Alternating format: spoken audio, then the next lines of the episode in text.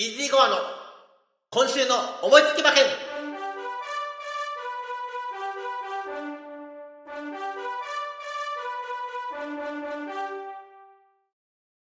はい、やってまいりました。イージーゴアの今週の思いつき馬券。本日は、大阪杯 G1 でございます。はい。えー、阪神芝2000メートルの競争。去年の三冠ボバ、皐月賞ダービー菊花賞を無敗で勝ったコントレイル。今年の復帰戦がいきなり G1。ということでですね、ただいまコントレイルの、えー、っと、倍率がですね、どこだ？ありました。1番人気1.8倍単勝。僕は買いません。あ買いません。紐にはなるんですけどね。買いません。ただいま時間はですね、4月4日の10時過ぎということでですね、えー、もう単勝図も出てきております。本日3時40分発送ということでございますので、そちらも楽しみですが、その前に、えー、先週の振り返りやってみたいと思います。3月28日、こちらも G1 高松宮記念。私の本命は、サウンドキャラ。そしてですね、対抗がラウダシオンだったわけですけれども、結果は、サウンドキャラ6着。ラウダシオン14着ダメじゃん で、ムーロどうした？みたいな感じだったんですけどもね、はいこのレース勝っちゃいけなかったんですよ。だって1着2番人気 ?2 着1番人気？そう ?3 着3番人気？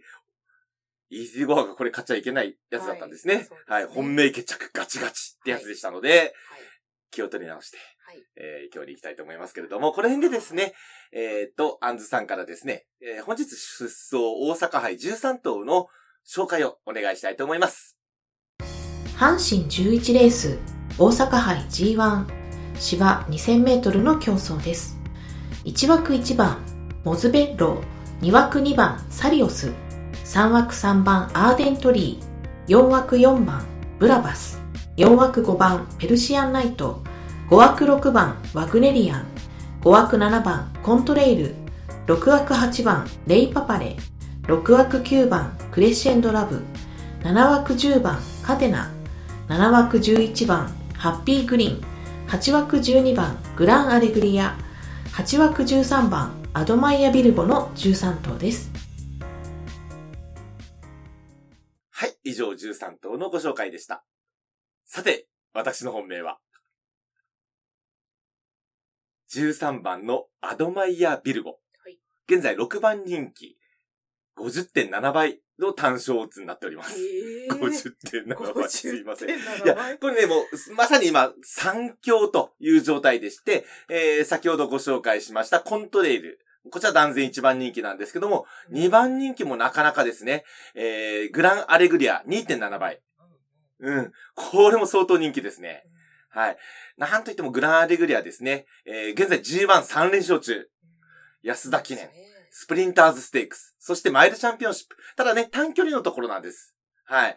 なんで、この2000メートルになってどうかというところはあるんですが、うまともだったら私この馬かなと。本命決着だったら。うん。かなと思っておりますが、ここを軸にはしません。そして3番人気が、コントレールの次にね、あの、三冠レースで頑張ってたサリオス。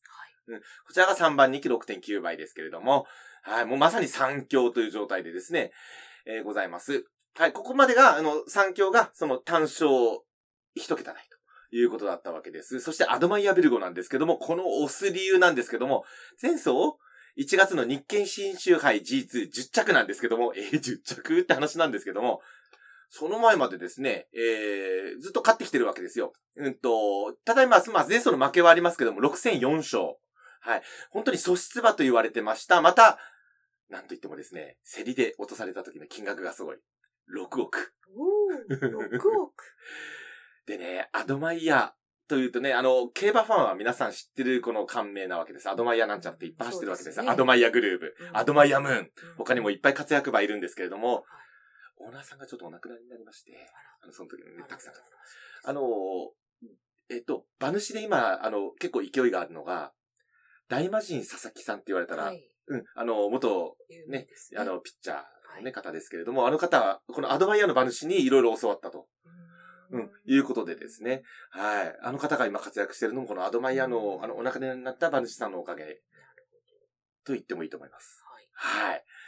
そのアドマイヤのオーナーがですね、6億を出して買った、うんこのアドマイヤビルゴがですね、お亡くなりになってはいますけれども、ここで、いきなり G1 を取ってもおかしくないんじゃないかと。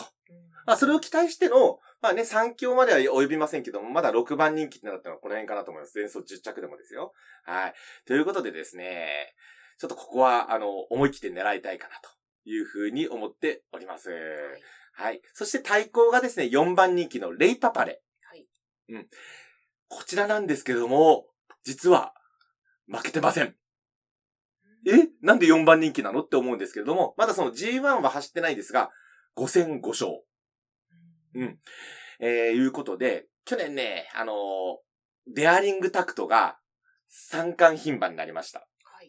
その3冠目の秋華賞。うんこの馬、抽選で、場外になってるんです。